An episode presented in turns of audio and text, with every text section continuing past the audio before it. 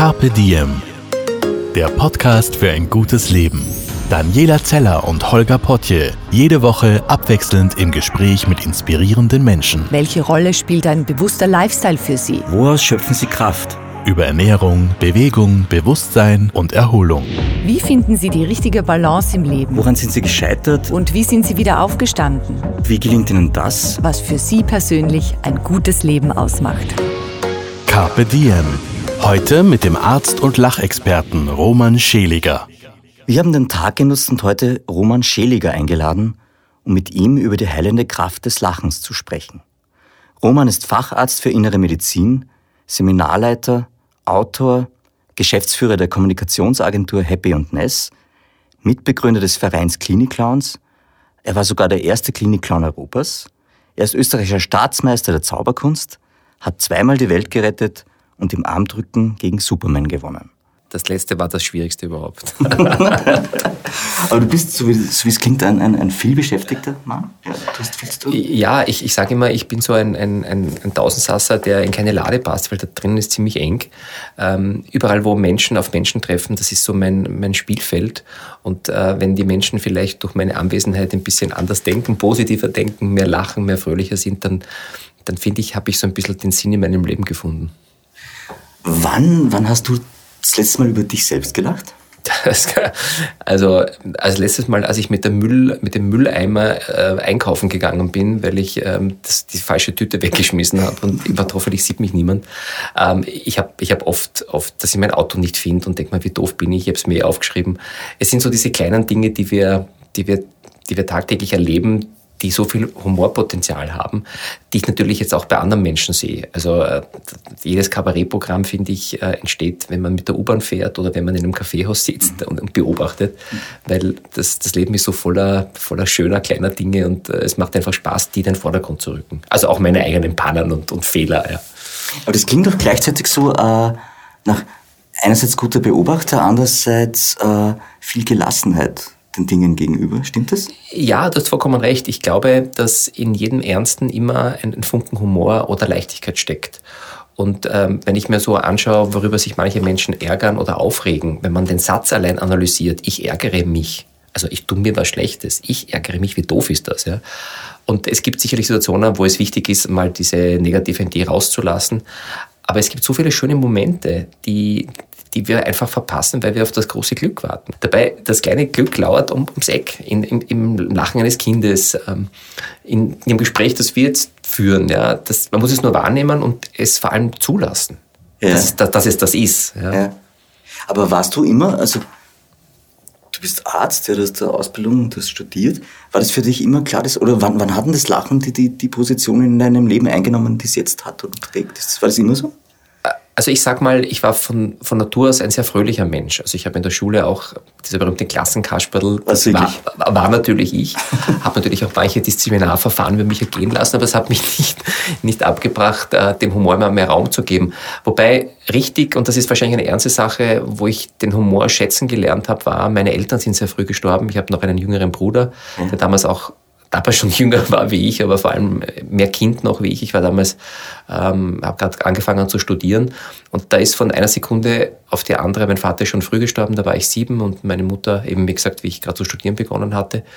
Ähm, da habe ich gelernt, ähm, man kann sich in, Trau in seiner Trauer, ähm, kann man aufgehen, aber auch in, im positiven Denken und da habe ich viele nette Freunde gehabt, die mit mir dieses Lachen wiederentdeckt haben und da habe ich gesehen, wie schön es ist, äh, diese Kraft zu haben, die mir viel gegeben hat und die ich jetzt gerne anderen weitergeben möchte. Und das war auch, auch in der Zeit, wo die Klinik-Clowns in Österreich gestartet sind, ähm, wo ich die Freude hatte, der erste Clown gemeinsam mit Cassie Tanner, ähm, einer tollen irischen Schauspielerin gewesen zu sein. Da habe ich mir gedacht, wow, das ist kein Zufall, sondern da haben sie den richtigen oder die richtigen für das richtige Projekt äh, bekommen. Wie geht es einem in dem Moment, wenn dann beide Eltern gestorben sind? Wie lange dauert der Weg von dem, vom Unglück zum, zum, zum Glück oder zum, zum Lächeln dann? Wie war das für dich? Ist das, ging das schnell oder war das ein langer Prozess? Also am Anfang war sicherlich der wahnsinnige Schock da und die, die Frage, sich fallen zu lassen, mein Studium aufzugeben, meine Wohnung aufzulassen, irgendwas arbeiten zu gehen. Ähm, habe aber dann, ähm, also es war so ein, ein, ein Willen, ich habe mir gedacht, ich habe so viel vor meinem Leben noch. Ich habe noch, noch nicht genau gewusst, was, außer Medizin. Aber ich, ich habe, glaube ich, diese Fröhlichkeit in mir einfach bewusst herausgekehrt, damit ich gesagt habe, ich lasse mich nicht zerfressen, weil es war, das ist immer so eine Gratwanderung. Oft, ich bin oft heulend im Zimmer gesessen und habe versucht, das von meinem Bruder zu verbergen, weil der war, wie gesagt, damals 15 ja, und so in der Pubertät und natürlich, ich war damals Vater, Mutter, Freund, alles für ihn und musste auch Entscheidungen treffen, die ich als, als 19-, 20-Jähriger äh, wahrscheinlich überhaupt nicht treffen konnte. Ich musste sie tun. Mhm. Es hat sich dann auch sehr interessanterweise so getrennt. Wir sind wirklich Freunde, ähm, die wichtig da, da sind, wenn es einem schlecht geht und nicht die, wenn es um Partyfeiern geht. Da, da habe ich auch gelernt, auf wen kann man bauen, auf wen kann man vertrauen. Und ähm, bin, und um deine Frage wirklich zu konkretisieren und deine, die Antwort zu konkretisieren ist, ich bin da von einer Sekunde oft auf die andere erwachsen geworden. Also ich habe auch genau gewusst, ähm, wo gibt's das günstige, die günstige Milch in Wien, da bin ich hingeradelt. Oder ich habe gewusst, wir können uns ähm, nur alle drei Monate irgendein neues Kleidungsstück oder so äh, leisten. Und da wird man einfach erwachsen. Ja? Und ähm, das hat mich sehr geprägt, muss ich sagen. Ja? A, dass man mit extrem wenig Geld auskommen kann und trotzdem glücklich sein kann. A, B, dass es Energieräuber, Energievampire gibt und Menschen, die für einen Beispiel, Vorbild, äh, Wegbegleiter sind nach wie vor. Ähm, dass ich Vertrauen und Misstrauen ähm, gelernt habe, was der Unterschied ist. Und vor allem, wie mir diese Leichtigkeit, manche Dinge dann anzusehen und das Positive im Negativen zu sehen, dass mich das irrsinnig stark gemacht hat und vielleicht auch eines meiner Erfolgsgeheimnisse ist für das, was ich jetzt tue. Mhm. Klingt gut, ja. Klingt so, als hätte dich sehr geprägt, aber gleichzeitig auf, eine Spur gebracht, die dich dann sehr schnell weitergebracht hat im Leben, oder? oder? Ja, weil ich, ich, ich habe gesehen, ich schaffe das. Ja. und äh, ich habe dann auch als junger Arzt, äh, abseits von den Klinik-Clowns natürlich, man hat ja normale Patienten auch und es hat nicht die, die bunte Nase auf der, auf der Nase, ähm, habe immer versucht, diesen Menschen, die wirklich nichts zu lachen haben, versuchen trotzdem Hoffnung zu geben. Ähm, ich habe ähm, nach meiner Visite mit den Patienten, da gab es einen Witzewettbewerb, den ich gemacht habe. Also wo am Anfang die Kollegen mich belächelt haben und sagen, ja, hallo, du, das ist ein Krankenhaus, da geht es um schwerkranke Menschen, da geht es um Therapien, da geht es um Krebs, da geht es um, sage ich ja, aber warum nicht mit diesen Menschen, ist, es ihnen verboten jetzt, humorvoll zu sein? Und ich habe die schönsten Geschichten von diesen Menschen gehört und die haben gesagt, dank dankbar, dass da ein Mediziner ist, der, der nicht nur dazu da ist, mich äh, physisch zu heilen, sondern auch äh, psychische Kraft zu geben. Ja, klar weiß man, dass manche Menschen halt ähm, gerade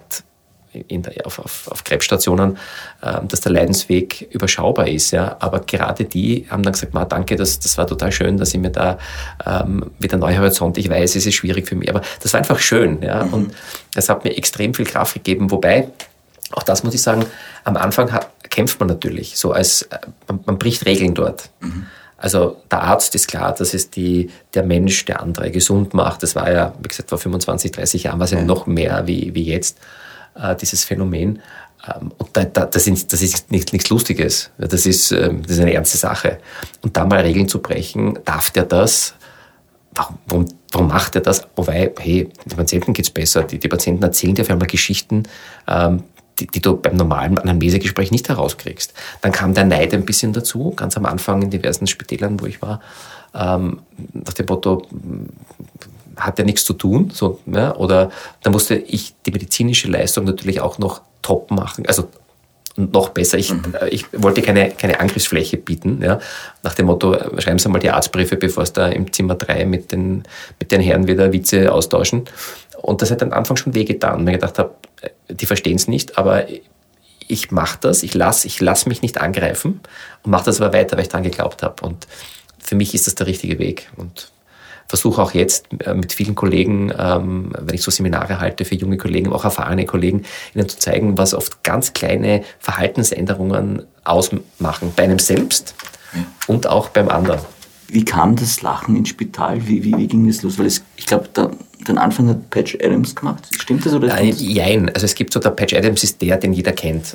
Bedingt durch den Film, übrigens genial gespielt von äh, Robin Williams, der für mich, also den kann man sich hundertmal anschauen, empfehle ich jeden. Also jeder, der hier zuhört, Patch Adams Film anschauen. Auch wenn man kein Mediziner ist, auch wenn man nicht im Gesundheitsbereich tätig ist.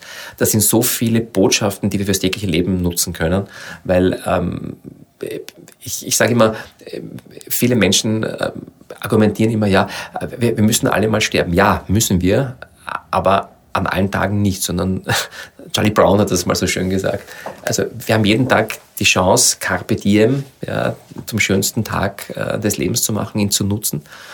Und ähm, Patch Adams war natürlich da ähm, durch diesen Film in aller Munde. Aber es gab noch einen anderen, der, der uns damals als uns inspiriert hat. Das war der Michael Christensen vom Big Apple Circus, der ähm, in ein Krankenhaus gegangen ist, weil eine Mutter ihn gebeten hat für ihren herzkranken Sohn, glaube ich, so war die Geschichte. Ähm, sie hat ihn im Zirkus gesehen und gesagt, ob das nicht möglich wäre. Und er ist dann mal mit seinem kleinen medizinischen Arztkoffer voller Clownsachen ins Spital gegangen, in das Presbyterian Hospital Professor Katz in New York und ähm, hat dort mit ihm in Klamauk getrieben. Und die Ärzte haben gesagt, was macht der auf der Klinik? Und auf einmal gemerkt, was da passiert. Und zwar nicht nur bei den, bei den schwerkranken Kindern, sondern auch bei den Ärzten, bei den Eltern, bei dem Pflegepersonal.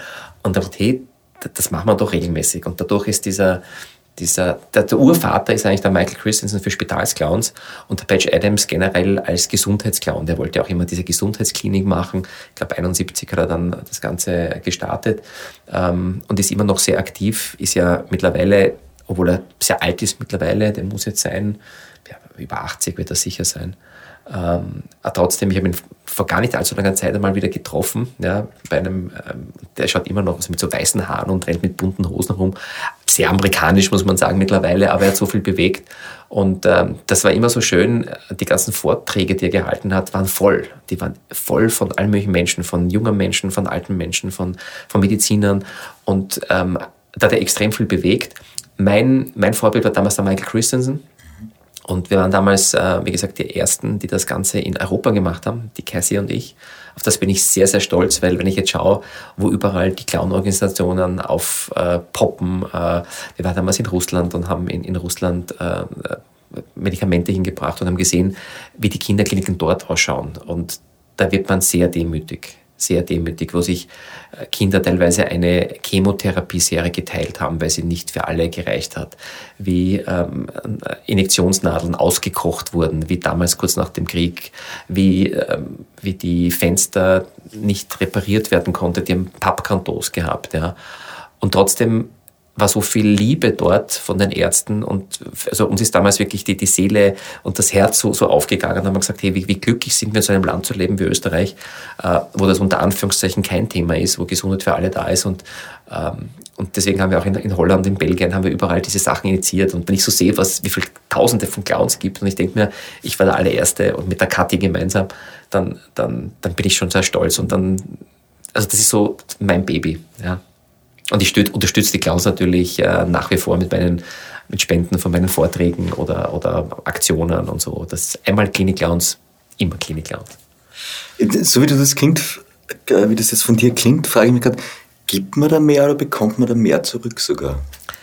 Es ist, du, du hast vollkommen recht, es ist ein, ein Geben und Nehmen. Weil ähm, wir erleben natürlich im, im, im Spitalsalltag extrem viele schlimme Situationen. Wir haben nicht einmal erlebt, dass Kinder bei unserer Visite verstorben sind, dass wir ins Zimmer gekommen sind und das Bett war leer und die Mutter saß noch heulend auf diesem Bett.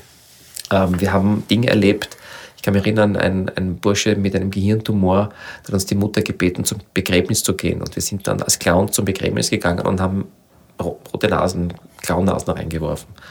Und wir haben Kinder erlebt, die haben in der Stunde ihres Todes diese Nase aufgesetzt. Wir haben ähm, lustige Sachen erlebt auf der Kinderdialyse, wo die Kinder äh, mit den Infusionsschläuchen Spritzen gebaut haben und haben gewusst und die Schwester hat gesagt, pass auf, heute wird es ja nass, sag ich, geht schon los und wir haben uns gewartet drauf, mit der großen Spritze und nass zu spritzen. Also wir haben berührende Sachen erlebt, wir haben tragische Sachen erlebt, wir haben Ablehnung erlebt, nicht nur also von Kindern, sondern auch vom System, mhm. haben immer darum gekämpft, weil wir wollten nie, dass es so eine Zwangstherapie wird, sondern jetzt kommen die Clowns, jetzt sind wir lustig, sondern es war immer die Entscheidung des Kindes. Mhm. Ähm, willst du uns sehen, willst du mit uns was machen? Und das war dieses Schöne, dieses Frei, diese Freiwilligkeit. Mhm. Und es war nicht einmal so, dass Kinder am Anfang sagten, was machen die hier und Clowns und Angst und so. Und haben sie gemeint, hey, die sind aber ganz lieb. Und beim nächsten Mal haben sie so am Fenster geklopft und gesagt, kommt rein zu uns, wir wollen euch auch sehen. Und das ist so schön. Und wenn man Kinder begleitet und wir haben halt, weil wir halt am Anfang, ähm, jetzt betreuen wir auch äh, alte Menschen, äh, nicht so schwer kranke Menschen, ähm, aber vorwiegend immer noch Kinder, die halt keine Blinddarmoperation hinter sich haben, sondern meistens schwerwiegende chronische Erkrankungen. Und ein Erlebnis war zum Beispiel auch, dass ein, ein 14-Jähriger, der nicht gewusst hat, dass ich echter Arzt bin, ja, ich war ja Dr. Jux, ja, der hat mich gefragt, was meinst du, Dr. Jux, soll ich mir die Lunge transplantieren lassen? Also er hat gewusst, das kommt auf ihn zu, unter Umständen ja oder nein, muss ich entscheiden. Und hat mich, also das Vertrauensverhältnis so stark, dass der so eine wichtige Entscheidung äh, mit mir besprechen wollte. Und das gibt einem extrem viel Kraft. Und das Schöne ist auch, dass man nicht nur die Kinder erreicht hat, sondern man, man erlebt, äh, dass dann nach, nach der fünften Visite man merkt, eh, auf einmal hat der Oberarzt auch eine Nase eingesteckt. Also das heißt, es war ansteckend. Ja. Man hat gemerkt, die, die Schwestern haben sich gefreut, wenn wir kommen. Ja. Und ähm, wir haben diskutiert, wo können wir ein bisschen was tun, wer braucht das nicht. Und auch ein Erlebnis muss ich noch erzählen. Wir haben einen Patienten gehabt, einen kleinen, der ist dann auf die Intensivstation gekommen und ähm, die Katja hat gesagt, den besuchen wir hier. Und da ist der Mediziner, der Arzt, ähm, herausgekommen und sagt, Katja, das kannst du nicht machen, Intensivstation und wir sind nicht steril und so. Also die ganze Geschichte und ich konnte gar nicht so schnell schauen, da stand sie schon da, die Tür aufgemacht, ist reingegangen und man, nein, das, das kriegen wir Schwierigkeiten. Und dann kam gleich eine Schwester und sagt, ah, also, hallo, was tun Sie hier? Und wir besuchen die sowieso. Und sagt die, ähm, sagt die Stationsschwester, also nicht böse sein, ja, äh, Clowns haben auf, ein, auf einer Intensivstation nichts zu suchen. Und die Kathi sagt, wie ist der Pistole geschossen? Kleine Kinder auch nicht. Und die hat kurz gedacht und gesagt, kommen Sie rein. Und ich habe die Kathi angeschaut und habe gedacht, wow. Ja. Und wir sind kurz geblieben und sie hat uns gewunken, das Kind, und ähm, wir durften dann auf, auch auf die Intensivstation, auf, auf die Intensivstation ähm, natürlich, ähm, wenn es gefährlich war, natürlich nicht, aber wenn man merkt, okay, die Kinder sind dann wieder so ein bisschen am Übergang wieder auf die Normalstation, durften wir sie besuchen. Und also wirklich wunder, wunderschön und wir haben ganz tolle Clowns, die das jetzt machen, ähm, die mit so viel Hingabe, mit so viel Leidenschaft und mit so viel Liebe das machen.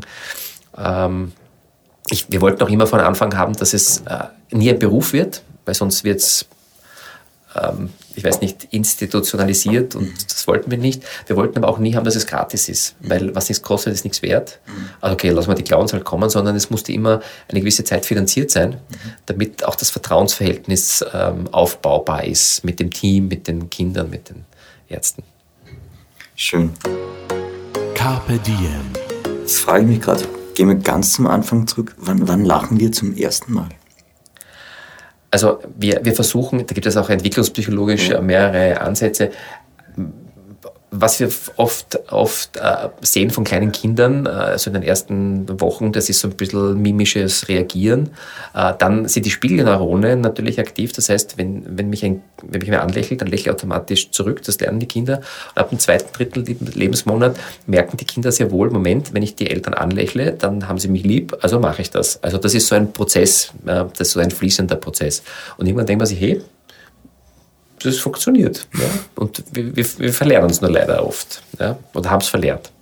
Bis zu unserem 18. Lebensjahr hören wir von 180.000 Menschen, nein, das darfst du nicht, nein, das gehört sich nicht, nein, das ist bei uns nicht üblich und irgendwann glauben wir es.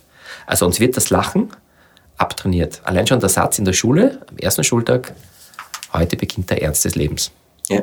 Also ich sage immer in meinen Vorträgen, der Ernst des Lebens beginnt dann, wenn man 87 ist, auf der Intensivstation liegt und das Bett wird gebraucht. Dann könnten Sie sich um den Ernst des Lebens Gedanken machen, aber nicht als sechsjähriges Mädchen, als sechsjähriger Bub, der mit Freunden in die Schule geht und dann sagen Oma und Opa und Tante und Onkel, du, aber jetzt beginnt der Ernst des Lebens, Schluss mit lustig. Wahnsinn. Ja.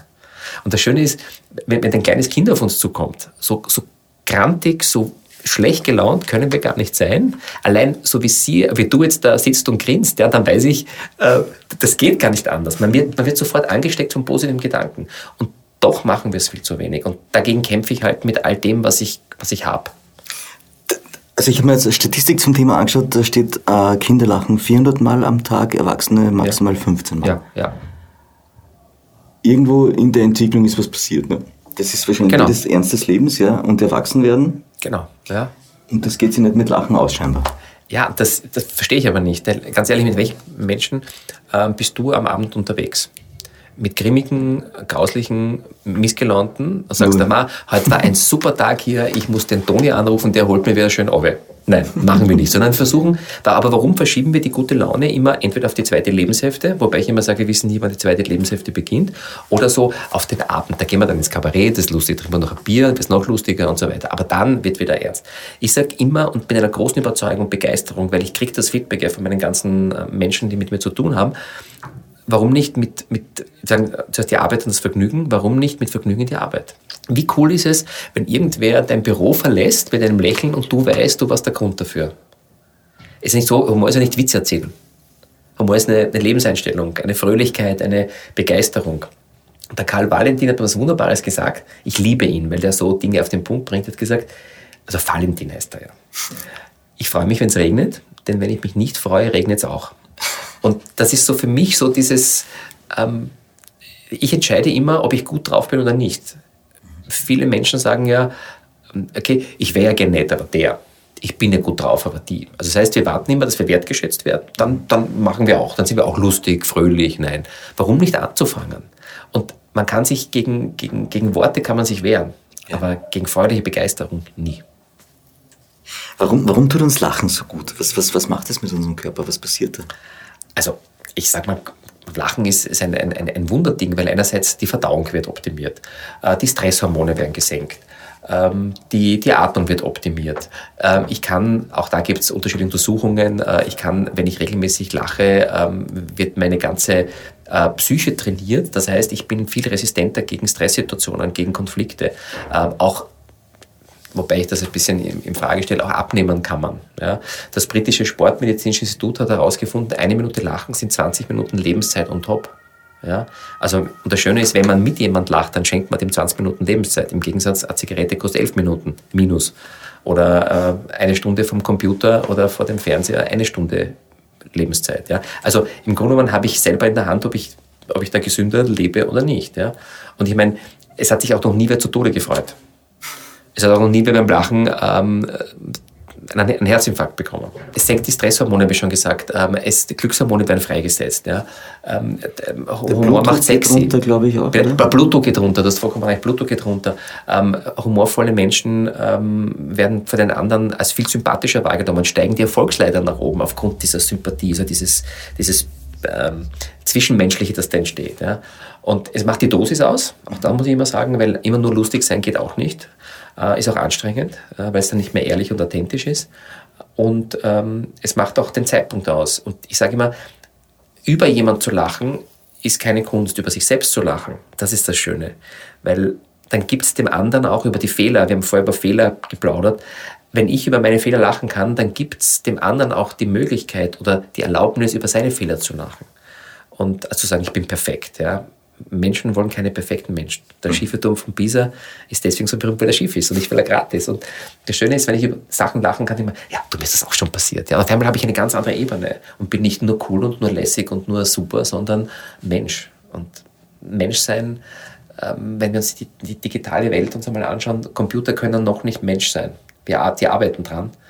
Aber Empathie, Nähe, Lachen kann ein Computer noch nicht. Ja. Und da haben wir Riesenchancen, das solange es irgendwie möglich ist zu kultivieren, weil wir wissen, ähm, die Zeiten gehen so schnell. Ich habe gestern einen Vortrag gehört, wo man gedacht hat, Wahnsinn, was da alles passiert mittlerweile, ähm, wie, wie, rasch Computer lernen, die Algorithmen und dass der Mensch immer mehr in den Hintergrund gerückt wird. Ich wohl, digitale Welt kann extrem viel, aber das Lachen ist so dieses, dieses, Kern, dieses Kernthema, das Computer, wie gesagt, noch nicht können, aber weil sie wicht, wissen, wie wichtig das ist, daran arbeiten. Ja? Warum ist Lachen ansteckend? Du hast es, glaube ich, vorher kurz erwähnt. Das ist die Spielneurone. Mhm. Also Spielneurone, ähm, du lächelst mich an, ich lächle zurück. Ich schaue grimmig, du schaust grimmig, äh, grimmig zurück. Ähm, und vor allem, weil es ein angenehmes Gefühl ist. Also, weil, ähm, wenn ich dich jetzt bitte, ernst zu schauen, zu grimmig zu schauen, dann ist das eine Zeit lang, geht das und denkt man, das ist aber nicht angenehm. Ja? Das heißt, es ist lieber für uns Menschen angenehmer aufzumachen, also als ähm, immer nur alles zusammen zu krampfen. Und deswegen ist es dieses Ansteckende, ah, der gibt mir die Erlaubnis, ich darf die, Firn, die, die, die Stirnfalten wieder ein bisschen reduzieren. Ich gebe dir voll recht. Allerdings, wenn ich in Wien in der U-Bahn sitze, morgens denke ich mir, na, du hast nicht recht. Da läuft was anderes. Ja, ja, weil die, das ist super, super, wunderschönes Beispiel. Ähm, weil, wenn man die U-Bahn einsteigt, denkt man sich, äh, das Morgengrauen wird schon wissen, warum es so heißt. Und ähm, also die Kommunikation findet dort nicht mit Menschen statt, das ist das Erste, sondern mit Geräten. Das heißt mit Zeitung oder jetzt äh, Handy und so. Das heißt, weil das Handy lächelt nicht zurück. Und ähm, ich empfehle in den Seminaren genau das, was du jetzt äh, angesprochen hast. Gehen Sie mal die U-Bahn und schauen Sie, wie viel Lächeln Sie zurückkriegen. Das heißt, strahlen Sie an, lächeln Sie Leute an. Da werden Sie am Anfang Menschen bekommen, die was würde er jetzt? Also das heißt, ich bin noch ernster, weil ich lasse mich von dir mit der guten Laune nicht anstecken. Sicher nicht. Ich bin ein Wiener und ich bin, ich, das kommt gar nicht in Frage. Ähm, interessanterweise ist, ähm, wenn man es dann schafft, den einen mal anzustecken, dann merkt man wirklich, das ist total super zu spüren, was in dem vorgeht. Und er denkt, stimmt. Also das heißt, er merkt einfach, das ist viel angenehmer, als da so rumzustehen. Und es macht dann total Spaß, ich meine, in vier oder fünf U-Bahn-Stationen zu sagen, so, heuer habe ich, hatte ich drei gekriegt, ähm, ich habe fünfmal diesen hier, den Vogel gezeigt bekommen und bei sechs, die haben sogar gelacht und haben gesagt, ähm, ich habe das schon ein paar Mal erlebt, gerade wie ich angefangen habe, dass die Leute zu mir gekommen sind beim Aussteigen und gesagt haben, also, zu sagen, wer sind Sie? Ich fand das super, also wie sie die Menschen anstecken. Aber wie kann, wie, kann man, wie kann man Lachen im Job erfolgreicher machen oder kann es mich erfolgreicher machen? Also es kann dich erfolgreicher machen. Auch da gibt es sehr gute Studien dazu, welche Menschen ähm, die Erfolgsleiter rascher äh, nach oben klettern, die eben Sympathie haben, die offen auf Menschen zugehen, die freundlich sind und die auch immer ein Lächeln weiterschenken. Ähm, zum Beispiel eine, eine Sitzung einmal anders zu eröffnen und nicht, sondern jeder erzählt einmal, äh, was war das Hoppala der letzten Woche, was ihm passiert ist, nicht was anderen passiert ist. Oder mal ähm, ein, ein Lob und Kompliment mal aussprechen. Lob und Kompliment ist die schönste Form von Wertschätzung.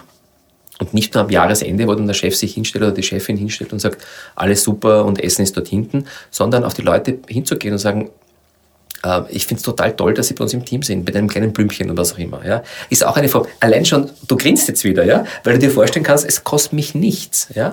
Was passiert? Die Leute denken sich, das war aber total nicht. Das muss ich mal bei meiner Freundin auch probieren. Und so entsteht das. Also Beispiel sind wir oft, Vorbild nur selten. Ja. Ja. Und wenn es natürlich top-down passiert, ist es nicht super, als wenn es von unten so eine, eine Community gibt, die sagt, weil wenn seine Abteilung lustig ist, eine Smile-Zone statt einer Jabber-Zone entsteht, was passiert in vielen Unternehmen? Da kommt der Chef und sagt, ja, ihr habt was sehr lustig, habt ihr nichts zum Arbeiten?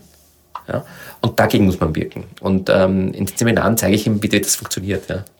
Da gibt es Tricks praktisch. Da kann da gibt es Tricks. Gibt's Tricks, da gibt es vor allem, also erstens einmal, ich muss daran glauben. Ja, also einfach wieder so ein Seminartool einfüllen, jetzt machen wir, weiß nicht, tun wir Kommunikationstraining machen, jetzt machen wir ein bisschen Humor und das war's dann, sondern man muss es leben. Und die, die das leben, das sind auch meine, meine Testimonials, auch von großen Unternehmen, die sind mega erfolgreich. Die haben ganz wenig, die haben ganz wenig Fluktuation, mhm. ähm, die haben begeisterte Kundenstimmen, ähm, also das ist eine, ja, aber da ist der Chef, hat gesagt, ich verlange viel, aber ich bin genauso ein Kindskopf. Wir haben unlängst eine Aktion gehabt, die fand ich super. Wir haben gesagt, die wollten so, ähm, wie kann, was kann man in der Firma verbessern? Also haben die Leute befragt mit so Fragenbögen. Die Rücklaufquote war früher immer so drei bis vier Prozent, weil es keinen interessiert hat. Und dann haben wir gesagt, wir machen was anderes. Wir machen, für die besten Ideen gibt es persönliche Preise vom Management-Team. Und der Chef hat gesagt, das ist eine super Idee, ähm, was können wir machen? Und ich sage, naja, zum Beispiel für den Sieger das Auto zu waschen im Firmenhof. So. Und dann die, die Finanzchefin hat gesagt, sie kann kochen, sie macht den Sechsgang-Menü. So hat jeder sich was überlegt. Das haben wir als Preis ausgesetzt. Rücklaufquote 78 Prozent versus drei früher. Und das Tolle war, die Gewinner, und das waren Einsparungspotenziale, die da rausgeschossen wurden, wo die Firma sagt, sowas haben wir noch nie gehabt, weil der Chef gesagt hat, ich bin mir nicht so blöd, ich mache mich unter Anführungszeichen für euch zum Kasperl. Und dann sind alle am, am, am, Fenster gestanden, wie der Chef mit der blauen Montur das Auto gewaschen hat und der, der Angestellte, der, der die Idee gehabt hat, war total stolz. Der, der Finanzchef war drei Tage Chauffeur, hat abgeholt. Also so, so kleine Dinge und man, die sind genauso tough. Und das die haben so viel Lust jetzt bekommen, das weiterzuführen. Sagen, was machen wir jetzt? Ähm, also ähm, im, im, Winter wird es ähm, irgendwelche, die die Eislaufgeschichte gehen, äh, geben. Im, Im Sommer wird der Chef durchgehen und Eis verkaufen und so. Also, oder Eis herschenken. Immer mit Maß und Ziel, mhm. aber ich darf es nicht so als Masche sehen. Die Leute spüren sofort, ob das echt ist, ob der das wirklich sinnvoll macht oder ob jetzt der Schäliger gesagt hat, macht es. Mhm. Und da, da sage ich immer, wenn ihr nicht dran glaubt, macht es nicht. Weil dann ist es nicht echt und dann funktioniert es nicht. Dann geht es ja nach hinten los. Das heißt Authentizität, ja. ganz wichtig. Ja. Ich sage immer Echtheit, ich kann das Wort Authentizität nicht mehr hören. sei echt, sei echt, sei du, sei du selbst. Sei ja. Wirklich, sei du selbst und, und mach nicht irgendwas, äh, weil er, er sagt, das ist gut. Glaub dran. Carpe diem. Der Ausgangspunkt ist aber, dass man über sich selbst lachen kann. Ja, unbedingt. Die schönste Tunübung, über sich selbst auf den Arm zu nehmen. Das bringt so viel, weil ähm, ich, ich sage ich sag auch immer, lachen Sie so viel Sie können über sich selbst, dann müssen Sie anderen nicht tun. Und äh, lachen Sie so viel Sie können im Job, weil wer weiß, ob Sie am Abend die Gelegenheit dazu haben. Und ich glaube, äh, ich, ich muss nicht der Tollpatsch sein und äh, jeden Tag meine fünf Bahnen erzählen. Aber was glauben Sie, wenn bei einer Chef, ähm, bei, einem, bei einem Chefmeeting der Chef sagt, also liebe Kolleginnen, ihr müsst erzählen, was passiert ist, also doofer geht's nicht mehr. Auf einmal wird diese Führungskraft zum Menschen. Und man denkt mal, Wahnsinn, von dem möchte ich gern geführt werden, von dem möchte ich gern ähm, Botschaft, von dem möchte ich gern lernen. Ja? Wenn ich immer nur sage, okay, ihr seid alle Vollidioten und, und ähm, wir müssen tough und wir müssen change und so weiter, ja, die werden es machen, aber nicht mit der Begeisterung. Ja? Und, und ähm, die ganzen psychischen Dinge entstehen immer, weil zu wenig Wertschätzung entsteht. Gibt es auch da gute Daten, jetzt redet der Mediziner, überall dort, wo meine Leistung nicht anerkannt wird, nicht gesehen wird, nicht kommentiert wird, nicht gelobt wird, irgendwann mache ich Dienst nach Vorschrift und dann wundern sich alle, warum Menschen im Krankenstand gehen, warum Menschen ähm, vielleicht Scheidungen haben, warum manche Menschen, ähm, ich weiß nicht, missmutig sind, ja, weil ihm keiner sagt, hey, du, super. Wenn ich super sagen kann, dann kann ich auch sagen, das war jetzt nicht super. Aber wir sagen meistens nur, wenn es nicht passt. Mhm. Riesenproblem ist ja auch Burnout. Gibt es da eine Strategie mit Lachen? Ja, also Burnout, das ist immer so, das ist jetzt, es ist nichts anderes, Burnout ist keine Erkrankung, es ist ein Prozess. Mhm. Ja, und äh, es ist nichts anderes als eine, also unterschiedliche Formen von Depression mit körperlichen Auswirkungen. Ja. Auf der anderen Seite ich habe ein bisschen das Gefühl, dass Burnout so eine Modeerscheinung ist und so, du weißt eh, ich habe jetzt ein Burnout. Ja, so nach dem Motto, es ist ein bisschen cool. Ähm, früher ich gesagt, ich bin total gestresst, jetzt bin ich im Burnout. Also ich will das gar nicht runterspielen. Es gibt bestimmt ganz, ganz viel Bedarf, da etwas dagegen zu tun. Ähm, wenn ich sagen würde Depression, dann würden viel weniger sagen, ich habe eine Depression. Also einerseits sehr gut, weil Leute gehen nach außen und sagen, mir geht es nicht gut. Ähm, das fängt natürlich, also dass ein Prozess ist, ist nicht so, ich bin von heute auf morgen geburnout. Übrigens, Burnout sollte die Lieblingsdiagnose von Feuerwehrleuten sein, aber von sonst nichts. Das ist meine Einstellung dazu. Äh, ich ich glaube einfach, dass du, wenn du am Anfang schon erkennst, ich fühle mich nicht wohl, auch da wieder mit sich selber zu beschäftigen, warum fühle ich mich nicht wohl? Ist es die Aufgabe? Ist es zu viel? Ist es zu wenig? Und nicht einfach immer wieder zu leiden, zu leiden, zu leiden äh, und dann irgendwann wirklich in einen Prozess zu kommen, wo du schwer rauskommst.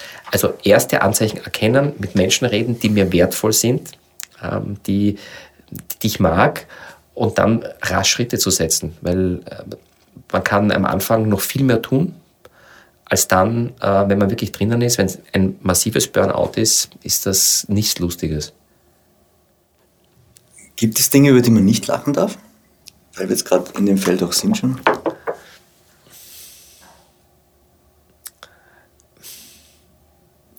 Also Satire ist ja etwas, was auf diese Frage die beste Antwort gibt, weil Satire hat fast keinen, keine Tabus. Ich glaube, das muss von Mal zu Mal entschieden sein. Es gibt Situationen, ähm, Begräbnis zum Beispiel. Warum gibt es nach einem Begräbnis, ähm, wo ein geliebter Mensch zu Grabe getragen wird, den Leichenschmaus? Und man über die netten, positiven Sachen redet. Also, und da wird sehr viel gelacht. Und ähm, es ist immer sehr spannend, wenn man Situationen hat, wo man scheinbar nicht lachen darf und wenn man dann lachen muss. Also beim Begräbnis auch einmal von einem Kollegen erlebt, wo ähm, die, in Wien sagt man die Pomfineverer, die mehr oder weniger da stehen ähm, und die Schaufel in die Hand geben und, zum, ähm, und die Erde den, auf den Sarg schütten. Ja, die ganz kurz, Pomfinederer sind? Das sind die, ähm, die, die Sargträger, kann man sagen. Pomfineverer heißt das so, die Totengräber, also so eine Mischung. Ja. Und da stehen sie brav mit ihren Kappen da, gerade in der Stadt Wien. Dann wird das hineingeschüttet und auf einmal fällt so eine Kappe runter von dem, auf den Sarg. Und der zweite will versuchen, diese Kappe zu erwischen und die zweite fällt runter. Und dann steht natürlich über die Situationskomik, man denkt sich, ich darf jetzt nicht lachen. Und jeder weiß, oder im Theater, es ist eine traurige Szene, denken wir, jetzt muss ich total lachen, weil das geht gar nicht, was der da im Eck hinten macht. Und wenn wir Lachen unterdrücken wollen, das ist das Schlimmste überhaupt. Da merkt man einfach, welche Kraft dieses Lachen hat. Und deswegen, glaube ich, gibt es keine Tabus. Das eine habe ich schon gesagt, wenn es rassistisch ist oder wenn es über andere, das finde ich ganz ehrlich nicht lustig und wir haben es nicht notwendig. Ja. Ähm, es ist ein Ventil, zum Beispiel nach dem Zweiten Weltkrieg äh, oder im Krieg äh, haben zum Beispiel die, die, die jüdischen Komiker, es gab viele ganz hervorragende jüdische Komiker, ähm, auch diesen, das als Ventil gesehen, diese Gräueltaten zu verarbeiten, indem sie auch sehr böse Witze gemacht haben und, und sehr, ähm, ja, schwarzer Humor war da extrem stark. Also es kann da auch wirklich helfen, Situationen durch einen bösen Witz unter Anführungszeichen zu kompensieren, zu ertragen. Das heißt eigentlich Bewältigung von etwas über Humor funktioniert. Ja, ja, ja, über Situationen zu lachen. Und vor allem äh, Humor, ein Witz ist für mich auch so, eine Distanz wie durch ein umgedrehtes Fern, also eine negative Situation durch ein umgedrehtes Fernglas zu betrachten. Dadurch wird das, also ist die, die böse Geschichte weit weg. Ja. Weil Humor verbindet auch Generationen, Kulturen, wenn man es richtig macht. Es gibt kein deutsches, kein englisches, kein jüdisches, kein ähm, kroatisches Lachen. Es gibt ein Lächeln. Und das sieht man am meisten, wenn Kinder unterschiedlicher Herkunft miteinander spielen. Fängt erst dann an, rassistisch zu werden, ähm, kulturell feindlich zu werden, wenn die Eltern dazukommen. Das finde ich, das finde ich ein Wahnsinn. Ja. Also das finde ich so schade, weil die lächeln sich an, dann, dann nimmt das, das der, der, der kleine Chinese, äh, der spricht kein Wort Deutsch, der gibt die Schaufel her, der andere lächelt, der sagt, hey, ich gebe dir meinen Kuchenbackform und dann kommt, ich weiß es noch, ein, ein, ein, ein schwarzes kleines Baby her und äh, dann spielt, also das finde ich so schön, dann kommen die Eltern und sagen, was, mein Sohn spielt da mit dem, das geht gar nicht, das müsst ihr trennen. Ja. Was, die hat kein Kopftuch an, das geht gar nicht. Und da denke ich mir, Wahnsinn. Carpe Diem Wann wird Lachen in den Geschichtsbüchern zum ersten Mal erwähnt oder wann wird, wann wird das Thema? Ist es schon bei den Philosophen, bei den Griechischen? Gibt es das schon vorher? Bestimmt, aber genaue Zeit äh, weiß ich nicht. Es kommt ja aus dem griechischen Gelos, das Lachen. Ja. Ähm, also es wird schon irgendwo daherkommen. Ähm, und ich weiß nur, dass die, die Philosophen, ich weiß nicht, wer das genau war, da gibt es ja wunderschöne äh, äh, oder wundertolle Wundertolle, was ist ein Wort? Wundertoll ist schön. Ja, wundertoll, du bist wundertoll. Schatz, du bist wundertoll. Ja, ich bin toll, wie ich mich über dich wundere. ähm, die, die in ihren Reden sehr viel Humor eingebaut haben, damit Wissen transportiert wird. Also in ihren philosophischen ähm, Ansprachen, in ihren Texten. Und das wird schon einen Grund gehabt haben. Ja? Und ähm, auch Wissenstransfer, das ist mein großes Anliegen, komplexe Dinge so einfach zu machen, also nicht trivial, sondern einfach zu machen. Das geht oft mit Humor, dass die Botschaft ankommt, dass sie verstanden wird und dass die Person, die dieser Vermittler dieser Botschaft ist, auch einen ganz anderen Status bekommt. Wie der Herr Schopenhauer mal gesagt hat, äh, man nehme einfache Worte und sage komplizierte Dinge. Und wenn man das mit Humor macht, jeder, jeder, jeder Vortrag, jede Rede ist, wird mit Humor äh, annehmbarer, geschmackvoller, tiefer gehe, interessanterweise, wenn ich nicht nur Comedy mache. Aber wenn ich mal manche Dinge so ein bisschen auflockere oder eben mich selbst nicht so, ich bin der große Wissenschaftler, der große Professor, der große Geschäftsführer, dann, dann nehmen die Leute dieses Wissen, diese Botschaften ganz anders wahr, auf und ist nachhaltiger.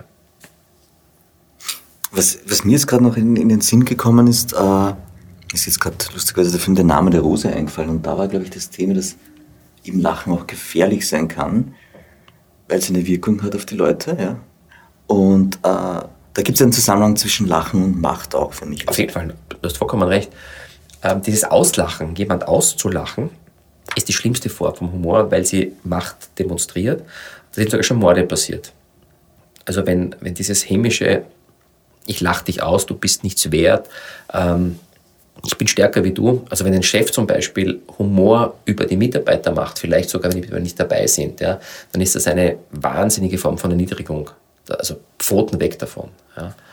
Ähm, und ähm, also das ist, das ist das Negativste, was ich mir vorstellen kann. Also Humor als Machtinstrument einzusetzen. Ja.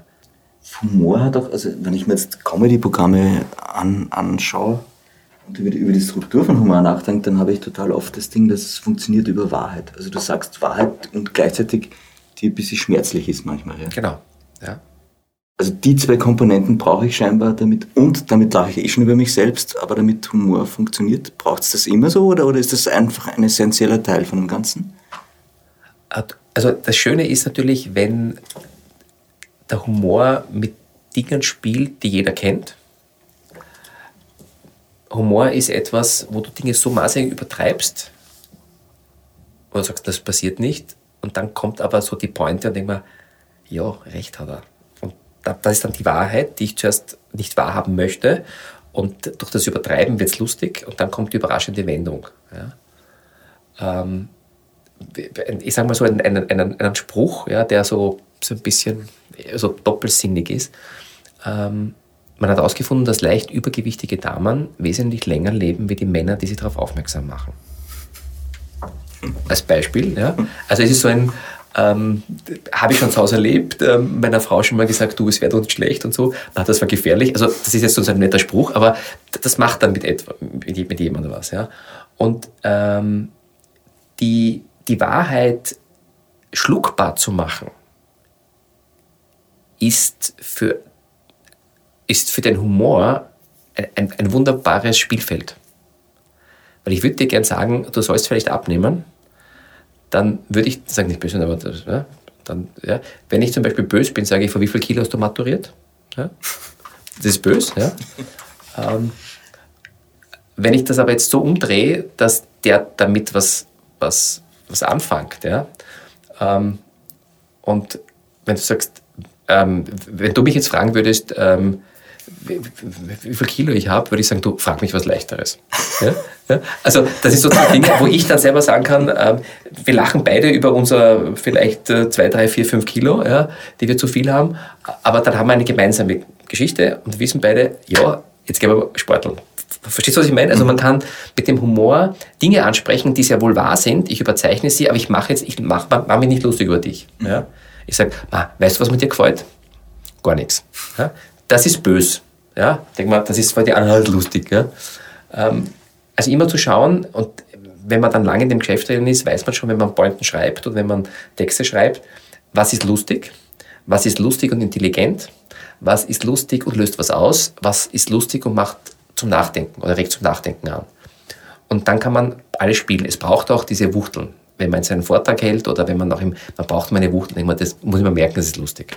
Dann brauchst du Dinge, wo man sagen, hm, das steckt mir das Lachen jetzt mal hier, hier stecken. Ich lache zwar, aber denke mir, hm, das, da hast du jetzt einen wunden Punkt getroffen. Und dann gibt es Dinge, die auch, ich liebe so, so Wortspiele, die so nachwirken. Ja, wo ich mir denke, was man, ah ja, das ist aber genial. Ja, das muss man merken. Also dieses bewusste, ich löse was aus, weil dann merkst du, es macht was mit dir. Zwei Dinge. Kann man das lernen und fällt dir da noch ein Beispiel ein? Zum Beispiel die Nachwirken. Ähm, es, es kann man lernen, man kann alles trainieren. Ähm, auch da wieder sehr viel zuhören. Ähm, ich ich sage dir ein wunderschönes Beispiel, wie man Pointen schreibt. Äh, als erstes einmal sensibel sein. Sensibel sein, was in einem Wort drinnen steckt. Hm? Ähm, wir haben ein, ein Gartenhaus mit einem Pool und wir haben ähm, so Salzwasser, wir haben vorher Chlor drinnen gehabt und meine Schwägerin äh, schwimmt drinnen und wir haben dann auf Salzwasser umgestellt. Und sie sagt dann, na, super, aber also letztes Jahr war es Chlor, also nein, es ist weniger chlorreich. Und ich denke mir, Moment, bin raufgegangen, habe mich abgetrocknet, habe mich am Computer gesetzt und habe geschrieben, manche Bademeister blicken auf eine chlorreiche Vergangenheit zurück. Also das ist eine Pointe für mich. Ja, also ich sage, das finde ich schön, finde ich so diese, diesen, diesen, also ich bin ein Freund der, der feinen Klinge und nicht des Brachialhumor, wo jedes zweite Wort ein Fäkalwort ist und wo man immer auf die Frauen und auf die Männer hinhakt. Es kann manchmal ganz sympathisch sein, wenn man sich zuerst über, ja, also wenn ich über Ärzte Witze machen, dann da, also kann, dann darf ich das. Ähm, wenn ich über jetzt Computermenschen, die im Computer, ähm, Computervortrag drinnen sitzen, dann geht mir das, das ist nicht, das ist nicht mein Recht, das darf ich nicht. Ja? Ähm, und, und ich mag diese, diese, feinen, diese feinen Wortspiele, weil für mich ist das das, das meins. Ja. Mhm. Ich sage zum Beispiel auch, äh, meine Mutter hat, hat, zum Beispiel eine ganz schwere Kindheit Meine. Also so, so ein bisschen diese Überraschungsgeschichte zu haben. Ja. Kriegt man auch all die Geschichten auf, auf Heiterbildung? bei ja. einem Online-Training? Ja, die gibt es. Äh, eine riesengroße Sammlung. Erstens einmal, wie funktioniert es? Also was ist die Technik? Es ist nicht ein Witzbuch, ganz im Gegenteil, sondern ähm, es sind verschiedene Thematiken, Techniken drinnen, Beispiele drinnen, viele Vorlagen, wie man zum Beispiel eine Abwesenheitsnotiz einmal anders schreibt und nicht out of office. Ja? Ähm, wie man äh, Türhänger macht, ähm, aber auch genauso, wie man schlagfertig wird, wie man kreativ wird, äh, wie man die ersten Schritte setzt, wie man ähm, Feedback sich einholt zum Thema Humor. Also eine riesengroße Spielwiese und auch sehr didaktisch aufgelöst. Das heißt, es gibt so drei, äh, drei Minuten Videos, dann eine Aufgabe und erst am nächsten Tag kriegt man die nächste Übung. Also das heißt nicht so, ich klicke alles durch, schnell, schnell, schnell, sondern es hat einen Lerncharakter. Das war mir sehr wichtig. Ich möchte gleich nachhaken, äh, kann man Schlagfertigkeit trainieren? Ja, genauso wie Spontanität. Ähm, das klingt komisch. Ja. ja. ist aber so geplante Spontanität. Wenn es für den anderen spontan ist, dann von mir geplant. Ja. Wenn ich ein Repertoire habe, und da auch wieder Schlagfertigkeit heißt nicht zu schlagen, sondern eine elegante, pointierte, kurze Antwort auf irgendeine Form von Kommunikation. Ich sage bewusst nicht Attacke. Denn sobald ich Attacke habe, klar, manchmal ist es auch gut, so ein paar Dinge zu haben, wo dann Schluss mit Sendepause ist. Aber das ist nicht das generelle Ziel, sondern etwas zu haben, wo man sagt, da bringe ich vielleicht das Thema auf die sachliche Ebene, weil Schlagfertigkeit brauche ich meistens da, wenn ich sage, ja, du bist immer so. Ja, oder, also, na klar, was kann man von dir anders erwarten? Ja? Weil dann ist einmal, na, das stimmt aber gar nicht. Und dann entsteht das. Wenn man da immer etwas hat, und äh, da gibt es auch gute Ideen, warum Schlagfertigkeit wirkt und warum Schlagfertigkeit in der aggressiven Form nicht wirkt. Äh, und das kann man trainieren. Und vor allem, der Rudi Carell hat mal was Tolles gesagt, man kann Gags, Ideen, Witze nur aus dem Ärmel schütteln, wenn man sie vorher reingegeben hat. Das finde ich eine sehr gute Idee, weil all das, was ich mal ausprobiert habe, was ich mir aufgeschrieben habe, das wird im Hirn so abgespeichert, dass ich es dann in der Sekunde zum richtigen Zeitpunkt, mit der richtigen Intensität und mit dem richtigen Text loswerde. Und das meine ich mit geplanter Spontanität. Also natürlich, ich habe es trainiert, ich weiß, ja, mittlerweile ähm, bin ich so fit, dass ich weiß, es kann mir auf der Bühne nichts mehr passieren. Viele Fehler gemacht, alles erlebt. Ähm, ja. Ich, ich habe überall einen, einen Plan B, einen Plan C, einen Plan D. Und der ist so spontan, dass er eben Schlagfertigkeit ist. Also schlagfertig ist. Und Schlagfertigkeit ist für mich immer so, ich definiere das gern, wenn man die Vorbereitung nicht merkt. Mhm. Ja? Und das, das ist irgendwie ein, ein, eine schöne, schöne Metapher. Carpe Diem. Kann Lachen die Welt verändern? Unbedingt. Also ich finde, ähm, ich schreibe das genau diesen Satz in meinem Buch ein, ein Lächeln verändert die Welt, weil ähm, ein Lächeln ist so Offenheit. Wenn ich, jetzt, wenn ich jetzt mit einem Lächeln irgendwo hingehe, dann ist die Chance, dass einer mir mit Aggression, mit Gewalt entgegentrifft, eine viel geringere. Ich heiße nicht, dass es manche Menschen äh, auch machen können, aber ein Lächeln entwaffnet. Und ähm, ich nehme wieder das Beispiel von den Kindern. Wenn ein Kind auf uns zukommt mit einem Lächeln, unsere Welt, die Sonne geht auf und so weiter, mit der kleine Zwerg. Und da gibt es so wunderschöne Beispiele, wo die Leute grantig sind und wirklich aus dem Büro rausgehen, sitzen im Park und dann kommt so ein kleiner, kleiner Zwerg und dann schaut dich an und lächelt dich an und du siehst diesen auf einmal, pff, und dann passiert was ganz Tolles ja, das Leben ist eigentlich eh schön. Das heißt, wenn ich es zulasse, aus diesem Moment des, der Freude, der Begeisterung, wieder mein Leben anders zu betrachten und wieder in Relation zu stellen, dann ist es wunderschön, weil wir leben in einer der reichsten Länder der Welt. Wir, es, wir, leben in einem sicheren Land. Wir können uns alles leisten. Es ist, aber wir finden immer etwas, um zu jammern, um, um es nicht gut gehen zu lassen. Und dieser kleine Zwerg, der daherkommt und in die Welt hinausläuft, der sollte unser Vorbild sein. Und dann verändert ein Lächeln die Welt hundertprozentig. Das wäre schon das perfekte Schlusswort, aber ich muss noch ein bisschen weitermachen. Ist das okay? Frag weiter. können Tiere lächeln? Gibt es auch wieder Unterschiede? Affen können. Ja. Man hat ja gesagt, ähm, der Mensch und der Affe sind die einzigen, die lächeln können. Ähm, man weiß jetzt nicht, ich habe das Gefühl, mein Hund lächelt. ja, ich weiß es nicht. Ich spricht mit mir nicht. Ich, ich muss sagen, ich weiß es nicht. Ich glaube, dass ähm, dass, man manch, dass wir Menschen, weil uns das so gut gefällt, das hineininterpretieren. Schau, der hat sogar gelacht. Ja. Bei den Affen weiß man es, ja. Mhm. Ähm, weil äh, Selbe Funktion dann oder ist es nur Ja, nein, nein, nein. Es ist zum Beispiel, äh, es gibt auch das aggressive Lächeln, das ist die Zähne zu zeigen ja, und zu sagen, ja, schau mal, ja, das ist nicht lustig, also Zähne fletschen, das so als Lachen interpretiert wird. Aber auch das Lachen, das machen nämlich Affen, klopfen sich auf die, auf die, auf die Beine und, und trommeln drauf und, und lachen und, ja, und dann sind sie auch so lustig. Wenn, wenn die zum Beispiel aufgemuntert werden zum Lachen. Ja? Also wenn man sagt, ja, das war jetzt lustig, dann lachen sie. Also sie, sie, sie nehmen unsere Mimik wahr und denken, hey, so ähnlich wie den Spiegelneuronen, das war jetzt lustig. Ähm, A, weil ich so diese Geräusche gemacht habe, dann mache ich es nochmal. Also bei Affen weiß man es, bei den anderen, vielleicht gibt es neue Studien, ich weiß es nicht. Ja. Ja, aber ich glaube am besten, wir interpretieren es rein. Würde das vom, vom Aussterben bedrohten Tieren was bringen, wenn sie zu lächeln lernen? muss ich ehrlich sagen, habe ich mich noch nie damit beschäftigt. aber, nicht, aber. Ich, ich, weiß nicht, ob eine, eine australische Kohlmeise sich denkt, na, weiß nicht, uns gibt es noch zu viert, vielleicht fange ich zum Lächeln an, ich weiß es nicht. Aber es wäre ein Versuch wert, ja, warum nicht einmal ähm, ganz die Aussterbenden so auf eine Ache und dann fährt man in ein Humorcamp und sagt, pass auf, also wer kennt den Vogelwitz? Ja, wer kennt den Schweinewitz? Ein Vegetarier, warum? ja. Die wichtigste Lektion, die du bisher im Leben gelernt hast? Vielleicht abgedroschen, aber ich mach das, woran du glaubst und das machst mit 100% mit Begeisterung. Ähm, wenn du das machst, dann wirst du auch Rückschläge leicht ertragen, wenn du einen, ein Ziel hast, das dich, das nicht nur ein Ziel ist, das Ziel, das man dir gegeben hat und gesagt, das ist jetzt dein Ziel, sondern dass du selber dieses Ziel hast. Das kann ganz verrückt sein. Ähm, also mein Ziel ist es, möglichst viele Menschen mit dieser guten Laune anzustecken, damit sie das Potenzial erkennen und andere Menschen mit der guten Laune anstecken.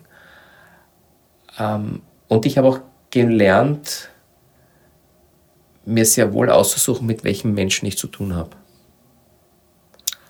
Und du umgibst dich mit Menschen, die dir selbst gut tun. Ja, also das habe ich, das, also da habe ich auch schon Erfahrungen gesammelt, die mir nicht gut getan haben und die mich wirklich auch gesundheitlich betroffen haben, weil ich nicht gewusst habe, wie ich mich von diesen Menschen löse.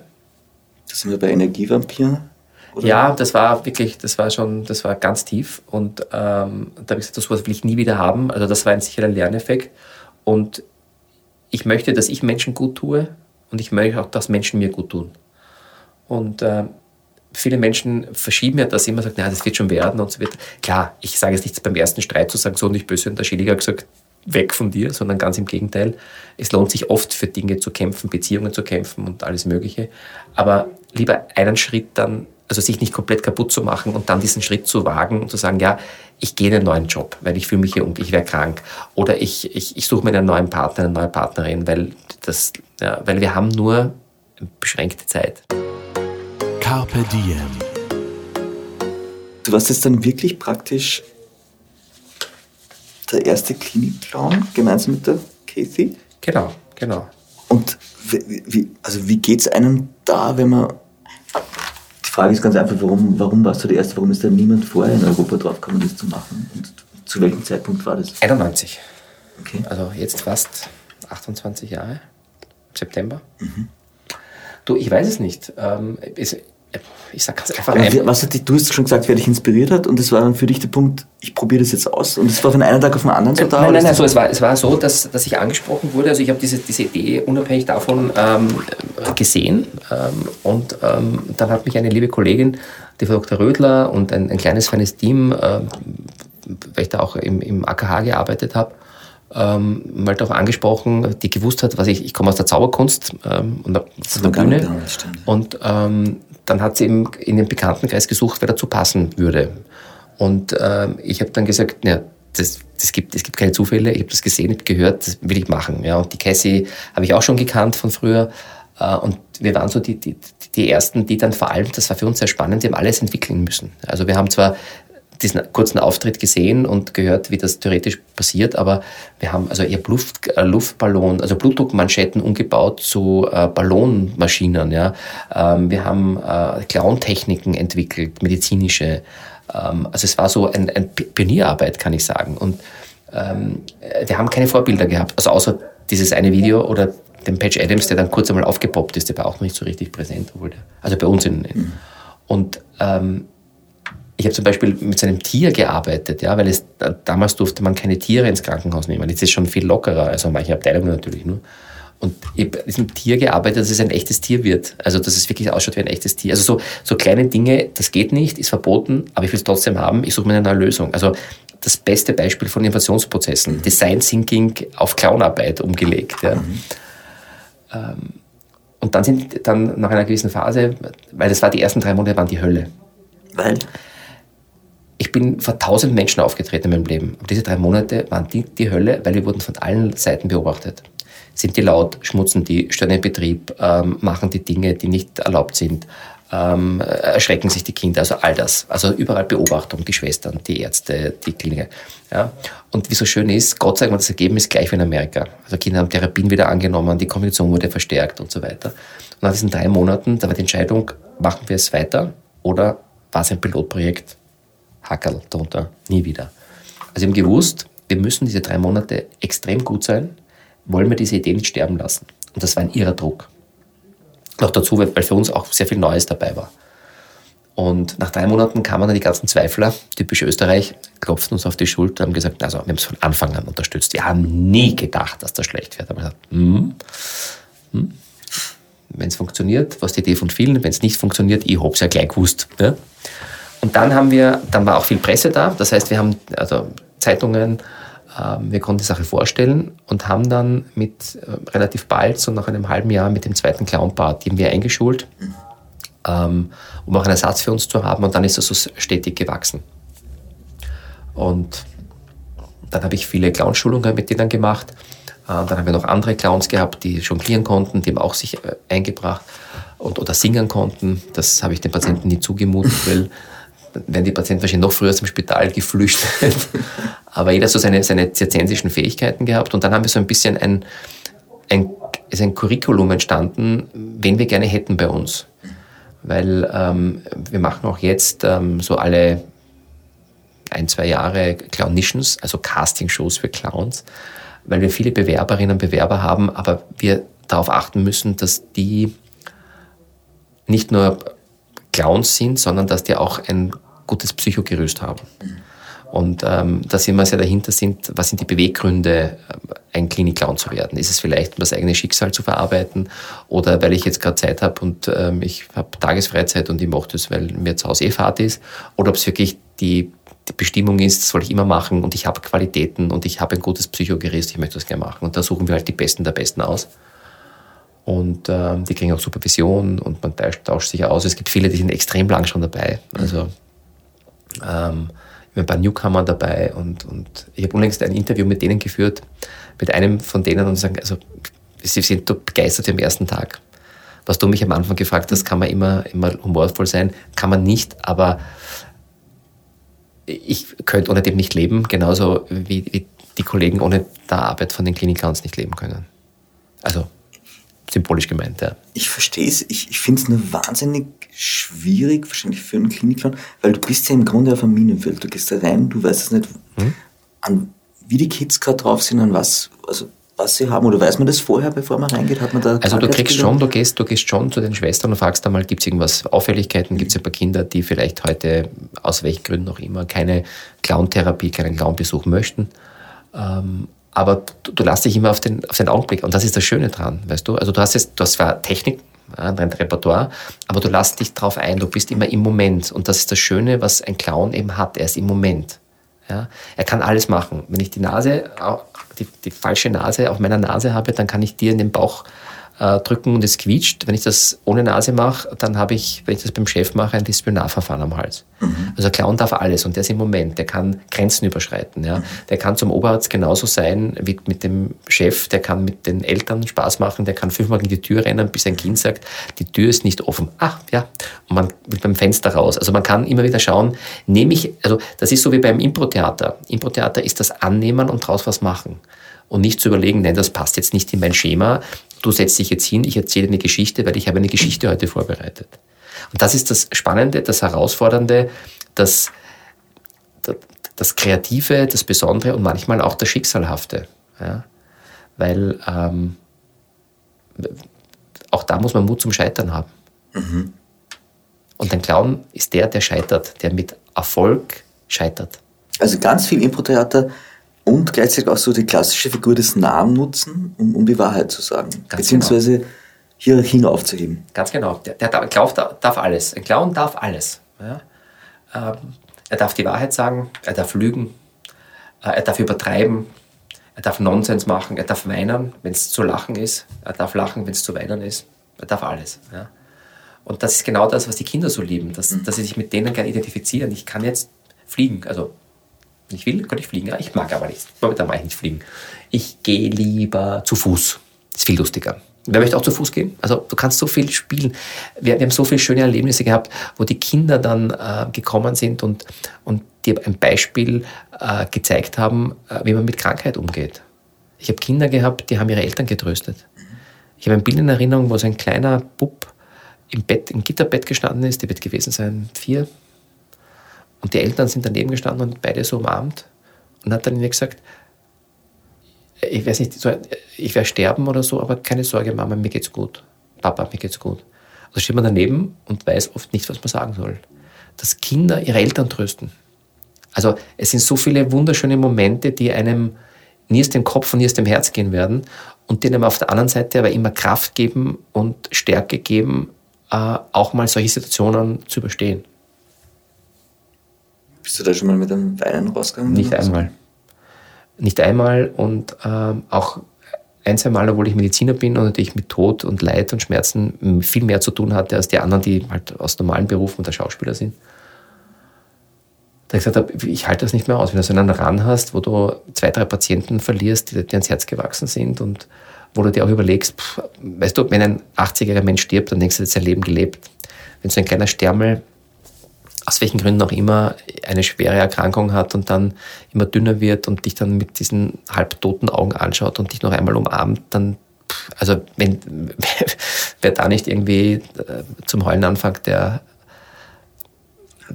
der weiß ich nicht, der hat nichts Menschliches an sich. Und wir haben das, wir haben auch manchmal vor Patienten geweint mit den Eltern.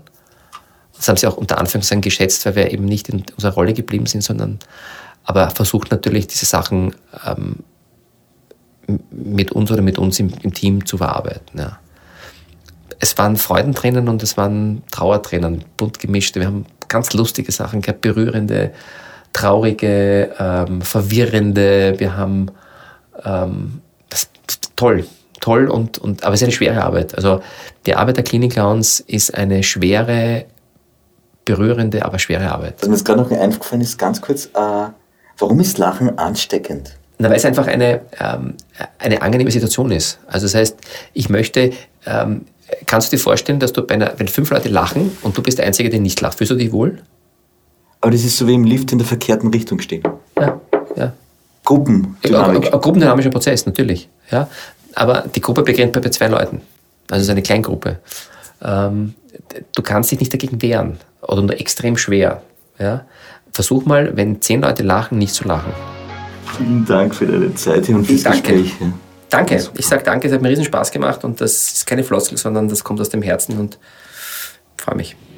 Mehr von Carpe Diem gibt es auf Soundcloud, iTunes, Google Play oder Spotify. Jetzt abonnieren und liken. Das Carpe Diem Magazin erscheint alle zwei Monate. Besucht auch unsere Social Media Portale auf Facebook, Instagram und YouTube und unserer Website carpediem.live. Carpe Diem, der Podcast für ein gutes Leben. Nächste Woche Daniela Zeller im Gespräch mit Klaus Schwertner, dem Generalsekretär der Caritas Wien.